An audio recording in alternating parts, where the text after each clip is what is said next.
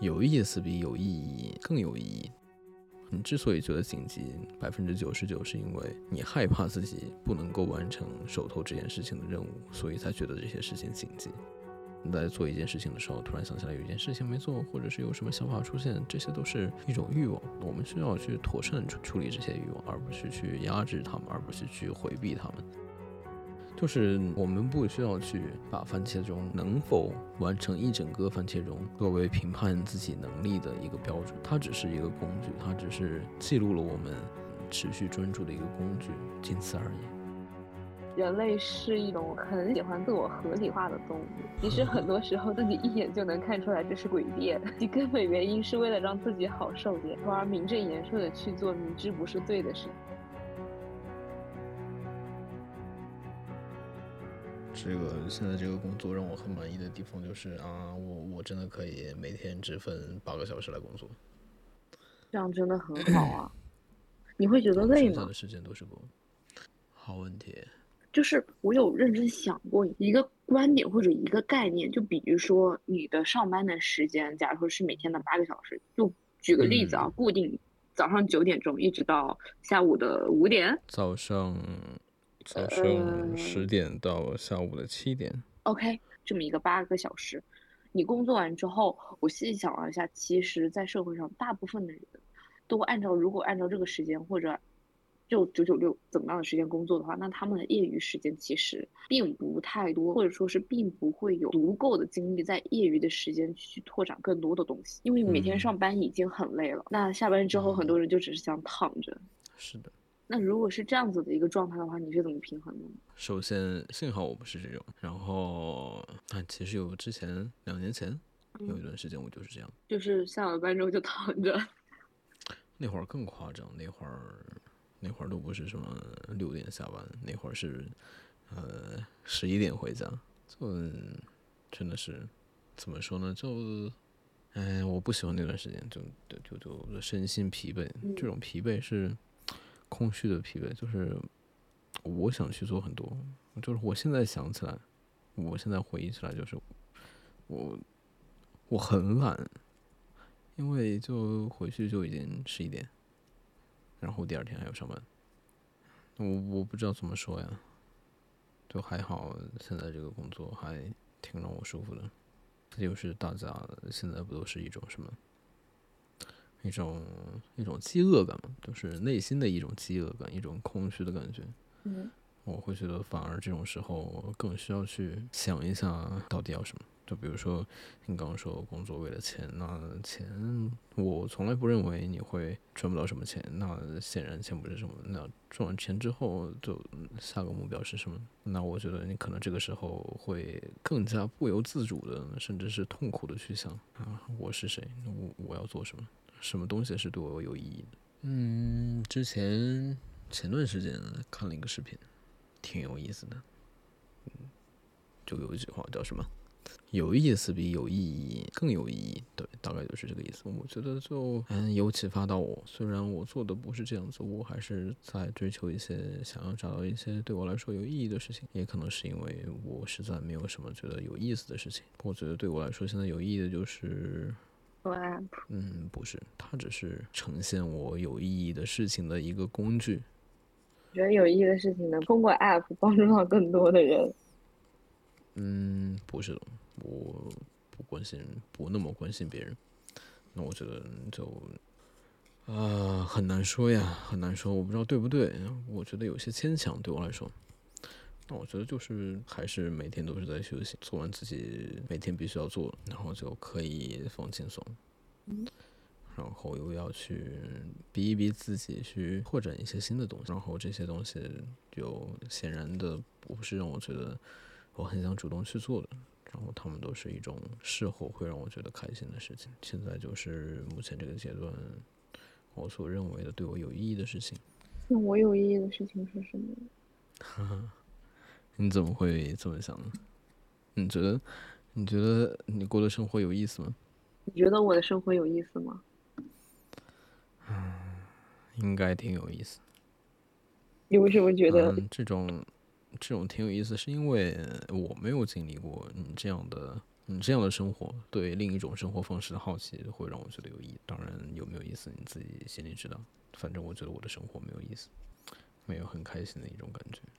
你没有很开心的一种感觉吗？这种开心，我说的是一种感性上的开心啊，就是很开心，就是很开心这种开心。没有哎，这种我我这种日常的开心应该叫做什么？理性的愉悦。这不是 eudaimonia 吗？就它是一种过程不愉快，但是事后比较愉快的事情。就是啊，总的来说就是啊，我知道，就是看到自己的成长的一种喜悦。所以你觉得你的生活有意思吗？我现在觉得很没有意思。为什么呢？虽然我还是对我的后续的生活抱有一种期待和一种紧张刺激的感觉，但是纵观我现在此时此刻。以及回顾过去的几个月发生的东西，我会觉得就是每天都在体验和尝试不同的环境、不同的视角去体验生活的时候，就会感觉就不那么刺激了，你懂吧？就是一直处在刺激当中的时候，你就会觉得很平凡啊。好的，希望我有这种这种什么啊，饱汉不知饿汉饥的一种。不是真的，真的，你就会觉得这种反而是一种常态，你就会。不是你，就是我，我我更想就觉得这这是一种常态，之后就会更想追求一种比较稳定，从一而终追求一个目标的那么一个状态。哎，其实我我有一件事情印象很深刻。什么？啊，那天公司就好像他们在改了那个品牌升级，还是什么的，然后拉着我们去看那个。准备要发的视频，啊，我我感觉他就看完一个视频的动作跟反应，就感觉啊，好羡慕，他就很直接的就马上跳起来说太牛逼了，就很开心。对我我没有这种开心的时刻，我大多的大多数的开心都是这种需要忍受一下过程的不愉快才能得到开心的这种开心。我觉得他肯定也有忍受了很多的不愉快，然后在看到那种结果之后，他讲啊，这是开心的。嗯，有道理，下次我要问一下他。你说是的，那我不要问，我也不知道，但是我感觉是的。要不要恢复一下正题了？嗯，好的。总之呢，我们刚刚闲聊了二十多分钟之后，我们要开始今天的主题。我们今天想聊番茄工作法这件事情。嗯，番茄工作法上次我们其实已经聊过一次了，然后聊的过程中发现。事后补了很多的解释性词语，就感觉啊，你也许根本就听不明白，所以感觉就重新再录一次。嗯，番茄工作法就是一种帮助你去保持专注、协调工作和休息，然后可以长时间专注，然后又同时不累的一种工作方法。嗯，然后我也在努力的实践它。是，如果你愿意的话，我们可以一起去实践它，然后把它作为一种。日常的工作方式，不管是在自己的事情上面，甚至是在你的工作上面，都可以尝试去应用它。当然，并不是每个人的工作环境都被允许使用番茄工作法。然后，我们这一期的主题呢，主要就是会围绕着《番茄工作法图解》这一本书来进行展开。我们会。总结归纳书中比较有意思的观点，以及向大家介绍如何去具体的实践番茄工作法，从而提高自己对于生活时间管理的办法效率。好的，你这个话说的非常非常的正式。番茄工作法，我之前读过一本书，就叫《番茄工作法》，然后这本书就是番茄工作法这个啊方法的创始人写的一本书。后来因为我做了一个 app，然后它里面有番茄钟这个功能。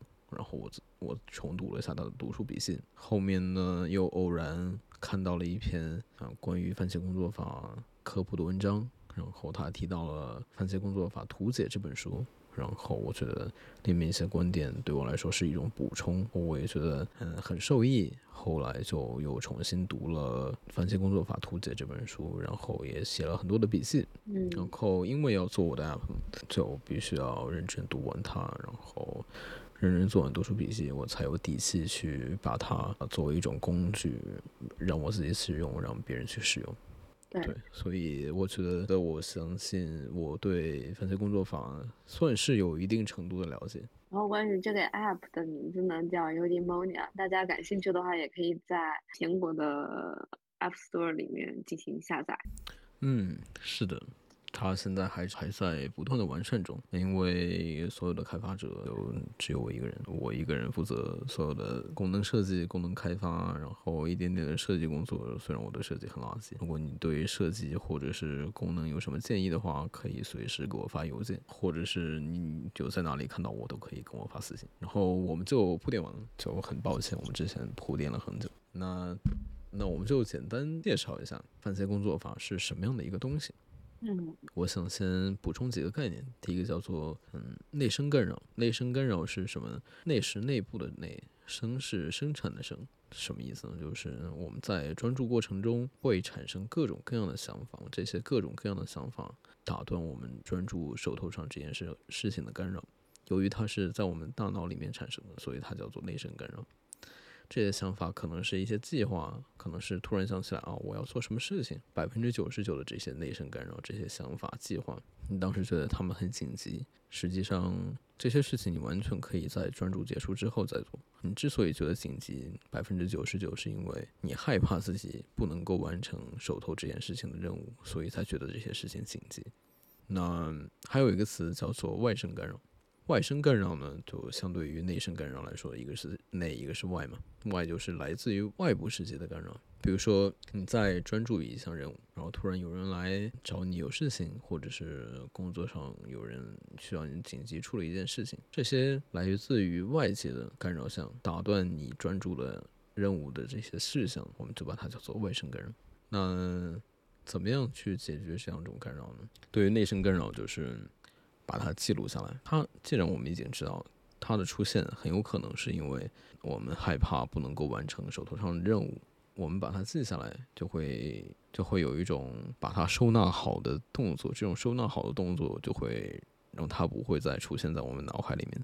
那在短暂的二十五分钟专注结束之后，你可以在休息之间去处理这些干扰项，或者是说另外开辟一段时间。最好是另外开辟一段单独的专注时间，来处理这些干扰项。那我们对待内生干扰的项，呃的方法就是记录下来，然后再回来继续专注。我们不需要把内生干扰看作是一种不好的东西，它实际上就是一种代办事项。比如说你在做一件事情的时候，突然想起来有一件事情没做，或者是有什么想法出现，这些都是一种欲望。我们需要去妥善处处理这些欲望，而不是去压制他们，而不是去回避他们，不是去说啊，我怎么又走神了？怎么可以这样？我不可以走神，就会变得很沮丧。那你要知道，每个人都会走神。嗯，就像我，我刚开始记录走神次数的时候，我发现，在短短的二十五分钟之内，走神了几十次。这个。对我来说还挺有挫败感。那你就你需要知道是所有人都会走神，你走神也只是很正常的。你反而要感觉到惊喜，哦，原来之前可以走神这么多次。哦，那随着你慢慢的通过记录走神的这种方法来练习，你会发现自己变得越来越专注。我觉得使用番茄工作法也是训练自己专注力的一个方法。对于外生干扰，对于外部世界的干扰，我们要怎么处理它？就是。有两种方法吧。首先需要说的是，我们通常认为的一个番茄钟是时长二十五分钟，就是说它是一个最小的时间单位，不可以中断。如果中断了的话，那这二十五分钟就相当于呃需要作废，需要你重新开始，需要你休息一段时间之后再继续开始从头倒计时二十五分钟。基于这种观念呢，呃，外生干扰，嗯，就是说有别人打扰你的时候。你可以在不影响事情结果的前提下，就是这些事情早做晚做，结果都大差不差。嗯，尽可能的要求对方去推迟做这件事事情的时间。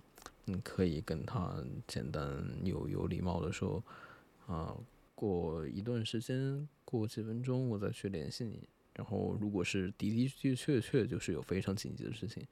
那这又不需要，不可能去说什么你在你再等我一会儿，我现在在忙，我一会儿联系你这种话，就是明明就是很解决紧急的事情，现在现在就是要马上去解决，那你那你就作废这个番茄钟，然后解决完这件事情之后，你再去休息一段时间，一点时间，然后再重新开始专注就好。就是我们不需要去把番茄钟能否完成一整个番茄钟作为评判自己能力的一个标准，它只是一个工具，它只是记录了我们嗯持续专注的一个工具，仅此而已。不需要认为说我没有完成一个整个的番茄钟，我就会认为我很失败。它只是一种计量时间的单位。对，这话也是对我自己说的。是的。你要不要跟大家解释一下番茄钟具体的使用方法？嗯，嗯对的，很有道理。那番茄钟呢，就是它，它不仅仅是，嗯，你可能知道听说过番茄钟，可能听说过番茄钟就是。第一反应就是工作二十五分钟，休息五分钟，然后专注四次二十五分钟之后进行一次长休息，然后再开始下一组的专注。那这就是大部分人对于番茄钟的理解。嗯嗯，其实番茄钟是一个非常完整的流程。那介绍这个流程之前，我想先说一下“心流”这个词。心流，我们通常都认为，包括在这之前。我也是认为它是一个很好的东西，就是一个非常积极的东西。嗯，因为这种心流状态意味着你全身心的投入到了一件事情，心无旁骛，专心致志。那读了《番茄工作法图解》之后，我才意识到，嗯嗯，它也是有不好的一面，就是你专注在一件事情之后，你失去了全局观。不能够以全局的视角去看待一整天，不能去看待有一些有哪些事情是紧急的，那他就是这就是他的不好的一面。之前就有个朋友说，按道理来说，一件事情啊，它有好的一面，就有不好的一面。就看到看到这个关于心流的不好的一面的解释之后，我马上就联到联想到了这个观点，就。对我来说是一个新的观点，就挺好的。然后呢，然后呢，那番茄工作法，我们大家都认为说，它它是一种心流的状态。那番茄工作法是怎么解决嗯这种心流状态带来的不好的一面呢？嗯，这就是他引入了休息，休息的时候应应该怎么做。在一天的开始跟结束的时候应该怎么做？这三个部分，嗯，承担起了心流解决心流的消极面的办法。我们之前不是说心流意味着全身致志、心无旁骛的专注于一件事情吗？那突然有了紧急的事情怎么办？突然有了更重要的事情怎么办？嗯，他的解决办法就是说，在一天的开始。你去思考今天要做什么，然后在做的时候把优先做最重要的事情。那我们在专注于一项事情的时候，嗯，专注的时间是二十五分钟，在休息时间，你需要去确保、去检查一下，有这件事情是然是不是仍然是最重要的。如果仍然是最重要的，那在下一个番茄工作法番茄钟的时间里就继续做这件事情。如果它不是最重要的，那就去找另一件更重要的事情来做。这就是解决解决了全局观的问题。嗯。再比如说，他他建议你去在一天的结束的时候，嗯，去回顾一下今天专注番茄中的工作的内容。嗯有什么流程可以改进？那这些反思的部分，就是为第二天专注的过程提供了改进的素材、改进的资料。对，嗯，那我们再具体说一下，怎么样在一天的开始规划今天想要做的事情。这里要引入两个观点，一个观点，嗯，这个观点是说。活动清单和代办清单。活动清单是什么呢？活动清单就是我们传统意义上认为的代办清单。那传统意义上的代办清单就是，代办清单就字面意思嘛，就是等待去做的一个清单。那就是里面，顾名思义就是所有你想要做的事情。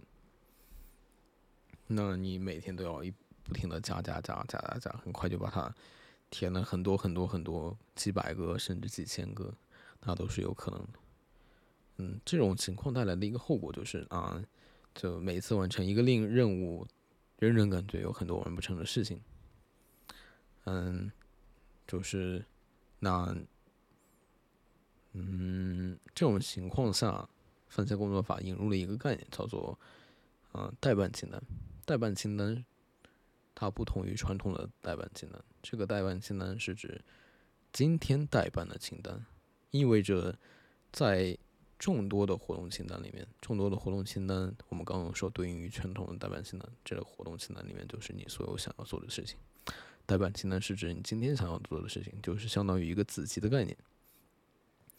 嗯，在一天的开始，你浏览活动清单里面的所有的事项，你想要做什么，就把那件事情填到活动清单里面。那这个活动清单是每一天都不停的往上加。你找到想要做的事情之后，把它添加到代办清单，然后呢？每一个代办事项，你可以给它估计一个时间，比如说一个代办事项 A，它需要消耗两个番茄钟。我们之前说一个番茄钟是最小的时间单位，你还你还记得吧？是二十五分钟。那对对对，它是不可以中断的，不可以说这件事情要消耗零点五个番茄钟，这样是不可以。但是你可以把它标记为零个番茄钟，不是意味着零个。因为零个不是意味着它不消耗时间，是因为是意味着它不到一个番茄钟，但是它又不可以拆解，你就把它标记为零。你可以把多个标记为消耗零时间的任务集合在一起，放到一个番茄钟里面去执行。嗯，就比如说，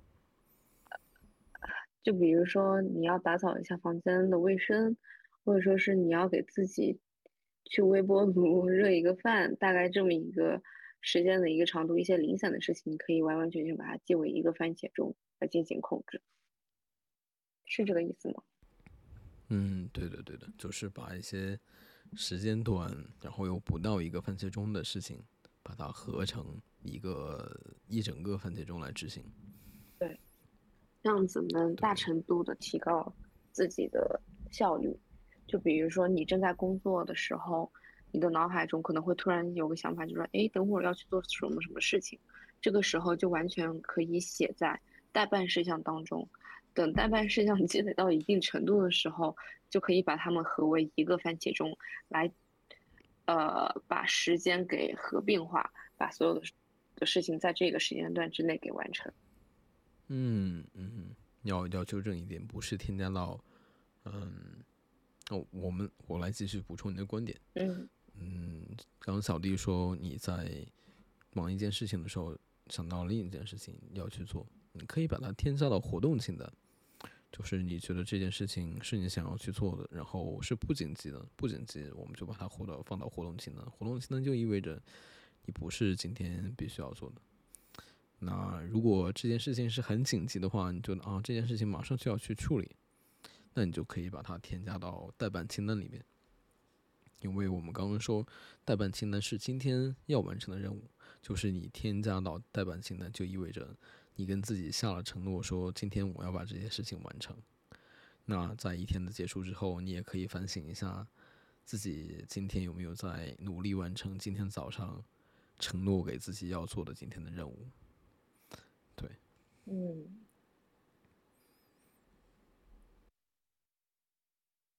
然后番茄钟的话，它的一个很重要的一个关键点在于，它可以让你的时间可视化，这样子你就会明白你当天发生了什么事情，你每件事情大概做了多长时间，这样子更有助于去提高你的效率。是的，也往往不会有说啊，今天感觉什么事情都没有做，但是。对，什么什么重要的事情也没有在做，然后这个就有提醒到我们说，我们需要去时刻关心，在休息时间去关心我们正在做的事情是不是最重要的。嗯，比较可怕的一件事情就是，我们忙忙碌碌了一整天，呃，不紧急的事情做了一堆，但是很紧急的、很重要的事情却一件都没有做。那我们就需要警惕这种事情。而且我觉得，你可能会对你说，你说，嗯，还有就是你觉得这件事情很重要、很紧急的呢，但是你没有你没有勇气付出时间，那你觉得啊太难了，我我害怕我没有完成，我我我完成不了。嗯，可以试着把它拆解、拆解、拆解、拆解到越简单越好。嗯，嗯，对，而且我觉得番茄工作法用较为近现代的 语言来进行说明的话，它比较怎么说呢？它可以辅助 INTJ 七 J 型的人格去更有效的管理时间，然后它能帮助 FP 型的人人格去 掌控时间。嗯，你知道因为这么说？因为 MPT 呃 MBTI 它有十六型人格，然后像是呃 TJ 型人格的话，就平时就会比较喜欢做目就就比较喜欢做计划，然后什么样的目标在完成什么样的事情。但是如果是呃 FP 型的人格的话，就不太会就是去做计划，嗯嗯对嗯，就有点随遇而安的的那种感觉。嗯，至少他现在在我目前看来是，嗯，我对我来说我自己觉得很重要，然后我在努力去实践它。嗯，嗯，我希望它尽快变成我的一部分。你是说番茄嗯钟吗？对对对，嗯因为在我目前看来，嗯，他的一个观念就是，嗯，可以让我专注很长时间，然后又不觉得很累。你是说专注二十五分钟，休息五分钟，这么一个？是的，是的，是的。嗯，那嗯，看来我也要多去学习学习。是的，是的，嗯，然后还有一个点就是，嗯，你可能专注完二十五分钟之后，你会觉得这个二十五分钟时间太短了，那你觉得自己根本就不累，反而觉得兴致勃勃，甚至觉得说这个时候打断自己就，呃，就相当于打断了自己的灵感，呃，可能以后就再也想不起来了。那、它里面有一个解释，我不知道你怎么看。嗯，他是嗯，对，你说，你说，对哦，他说，他说我们大脑在能够专注的时长是有限的，可能就是二十五分钟、四十五分钟左右这段时间。那你如果觉得你的大脑已经累了，需要休息的时候，其实他已经非常非常累了，已经到了一个临界点了，你这个时候才觉得必须要去休息了。那也就是说，这个时候休息已经有点晚了，而是应该在感觉到还没有感觉，还就是稍微有点疲惫的时候就要去休息了。然后去休息就是恢复你的能量，恢复你的专注力。那你你如果嗯、多工作了一段时间，这种这种这段时间就相当于你是在超前消费，然后拿代价是一定有的，就相当于我们要付利息。拿利息是什么？就是你在接下来的专注专注的状态中会状态不好，呃，甚至也专注不了很长的时间，这就是你需要付出的代价。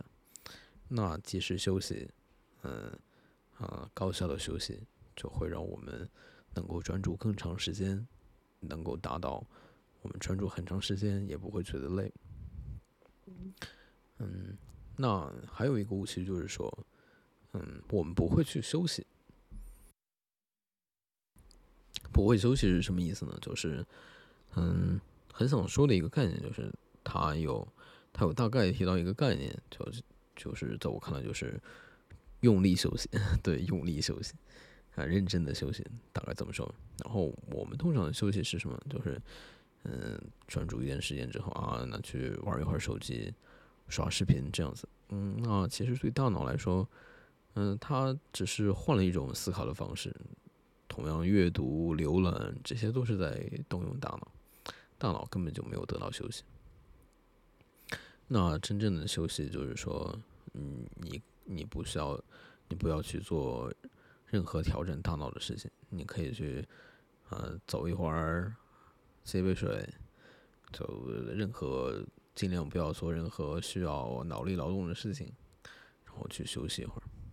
嗯你可以做一些类似于瑜伽的休息术，嗯，去放空自己。对，嗯，其实它里面也提到过一种类似于冥想的方式。它，你你如果是在比较长的休息的时间的话，可以这样做，就是它是大概是这么说的：就首先你要去找一个让自己感觉到舒适的姿势，嗯、躺下或者是坐着，这个姿势要让自己觉得舒服放松。然后你闭上眼睛，想象有一条嗯、明亮的光线，直的光线，呃，从头到脚在扫描你的身体，从你的头顶一直到你的额头，到眼睛、鼻子各个部位一直往下。那条光线每移动一下，你就去呃告诉自己要要放松光线附近的那部分的肌肉，尤其是眼睛周围，你要着重的去放松它，就就很神奇，就会很神奇的就放松下来了，就类似于瑜伽瑜伽结尾的休息术一样。你虽然就就只有短短的几分钟，你做休息术做跟不做区别是不一样的。因为我做了的话，就感觉啊就很轻松，嗯，大概就是这样子。嗯，我想想看还有什么遗漏的点，我我想不到了。你有什么要补充的吗？现在在回顾，我看看能不能补充一些什么。所以这里的朋友听到我们在这里沉默是什么表情？有一种可能，白眼吗？有一种可能，等会儿就把它给剪掉了，说了这句话之后，我相信你不会剪，对吧？是没有中间这段话吧？然后说不定就有人想要去翻个白眼啊！你居然没有事前做准备，我的天，这播客也太垃圾了！不听了，不听了。不听了好像我们确实也没有怎么做事前的准备。哎，你有做准备吗？嗯你有做？如果如果我做读书笔记算的话，那那有做准备。如果这么说的话，你你读书的话都是一种准备，对不对？要不然聊什么，对吧？嗯，嗯，开玩笑啦，我们的确没有认真的去做准备，如同如同这个播客的名字一样，就 spontaneity。自发性，想到什么做什么，想要做什么就做什么。嗯，然后我想一想，好像我反问你吧，你觉得你讲完了吗？我讲完了，嗯啊啊，你说你说，啊就就问你，你觉得你讲完了吗？啊，我觉得我目前想不起来其他的，但是我有一个一个点想补充。嗯嗯，这个就我试图把它带到我工作上来，就是我们公司还是一种比较比较包容个性的一个公司。嗯，你们公司挺好的。嗯，然后然后即使这样，因为他分界中的一个工作流程过程中的流程就是，呃，忙二十五分钟，然后休息五分钟。那你一直在忙，突然间休息五分钟，坦白说挺需要去呃鼓足勇气的，才能够啊，真的是不管别人的眼光啊，我会不由自己的去想，工作时间你怎么在这个这里肆无忌惮的玩儿对吧？嗯，那我不可避免的会有这种这种心理压力在，我我在努力克服这一点的问题。我希望如果有人，我希望我可以真的认为，就是休息五分钟是能够帮助我提高效率。我希望我真的可以不在乎别人的眼光，我甚至希望我可以说，别人如果真的有人会问这种问题的话，你你应该在工作位在做些什么东西的时候，我能够理直气壮的说，这样能够帮助我恢复我的精力，恢复我能让我更好的产出产出劳动成果，嗯，这种观点出来。对，然后嗯，如果说休息五分钟已经让我稍微有点压力的话，那休息十五分钟就压力就更多了。就我需要，嗯，试着去的的确确去不在意别人怎么想。我觉得这个对我来说是一个小的挑战。我我在努力应对这一方面的面问题。如果有别人有什么类似的经历的话，可以跟我们分享。也如果你有什么建议的话，也一定要跟我说。我我很感激。嗯，我一定会跟你说的。对我有。对对对，你是指不仅仅是你，也是我们的听众朋友。嗯。对我们叫什么？那个那那叫成语叫什么来着？集思广益。对对对，集思广益。集思广益。我居然忘记了这个词成语，很有负罪感。对我，我觉得我真的挺有负罪感。你会有负罪感呢？哦，我我居然，我觉得真的觉得我很有负罪感。我居然不知道有这种成语，我居然忘记了。拜托，这是我们自己的文化呀。那那我如果说爱国的话，那。我就应该去了解这些东西，对不对？更不要说繁体字，我现在都认不全了。嗯嗯，可是繁体字本身就没有很多人就是会使用啊，因为现在大家都用简体的呀。这是一个角度吧，但是类有有一种传承的感觉，包括比如说毛笔字，那它也没有很多人在用，就甚至说根本就没有人在用吧。但是毛笔字的话，就会有，就是平时业余都会练习。明白。总之，我希望，好，我我我我不知道我是出于什么心理。嗯，我觉得我不太是出于一种想要传承的心理，我只是单纯觉得，我不知道这些，我我太可怜了，我太可悲了。那你对有没有想要要？具具体行动起来，去学习了解什么？嗯，对对对，我一直有这个打算。那 我不知道是不是借口，但是的确就是我现在有想要更做更多，我觉得更重要的事情想要去去做。啊那真的是借口。的确，如你所言，真的是借口。因为我。刚刚好，我今天整理我的日记啊之类的时候，我看到一段话，大概就是说是人类是一种很喜欢自我合理化的动物，其实很多时候自己一眼就能看出来这是诡辩，其根本原因是为了让自己好受点，从而名正言顺的去做明知不是对的事情。嗯，这是你日记里面的内容是吗？对。你可以把它改名叫陈思路。小弟的陈思路。以后以后我们要努力把时间压缩在一个小时之内。这之前两个小时、三个小时真的太太太太太长了。嗯，确实是有一些太长了。我昨天录个人单口的时候，然后我也大概说到这个时长要多久，我说控制在一个半小时之内。然后今天你说控制在一个小时之内。嗯，好，嗯，你还有什么补充的吗？但是我觉得。有的，我觉得这个播客时长的长短的话，要根据内容来说。如果是是的，是对，如果是要根据，比如说像今天这一期是关于书籍的，那尽量可能控制在一个小时之内会比较好一点。这样子观众听的话，大脑也有个比较缓冲的余地。但是如果是那种漫无目的的，就是漫谈。类的节目啊，或者采访式的，那就长一点，开心就好了。对自己开心就好。是的，嗯。那你还有什么要补充的吗？啊，关于书的话没有，我觉得你该说的都说了，虽然没有完全按照书里面的顺序来。好，这说明我了书于心，信手拈来，对不对？对对对对对，非常非常的。不拘泥于招数，对吧？对对对对对。好的。关于番茄工作法这一期就到这里为止。如果将来我们有想到其他的方面，或者是在实践过程中遇到了新的问题，我们再单独录一期播客来聊聊这些事情。对，那我就先把这个关掉。好，关。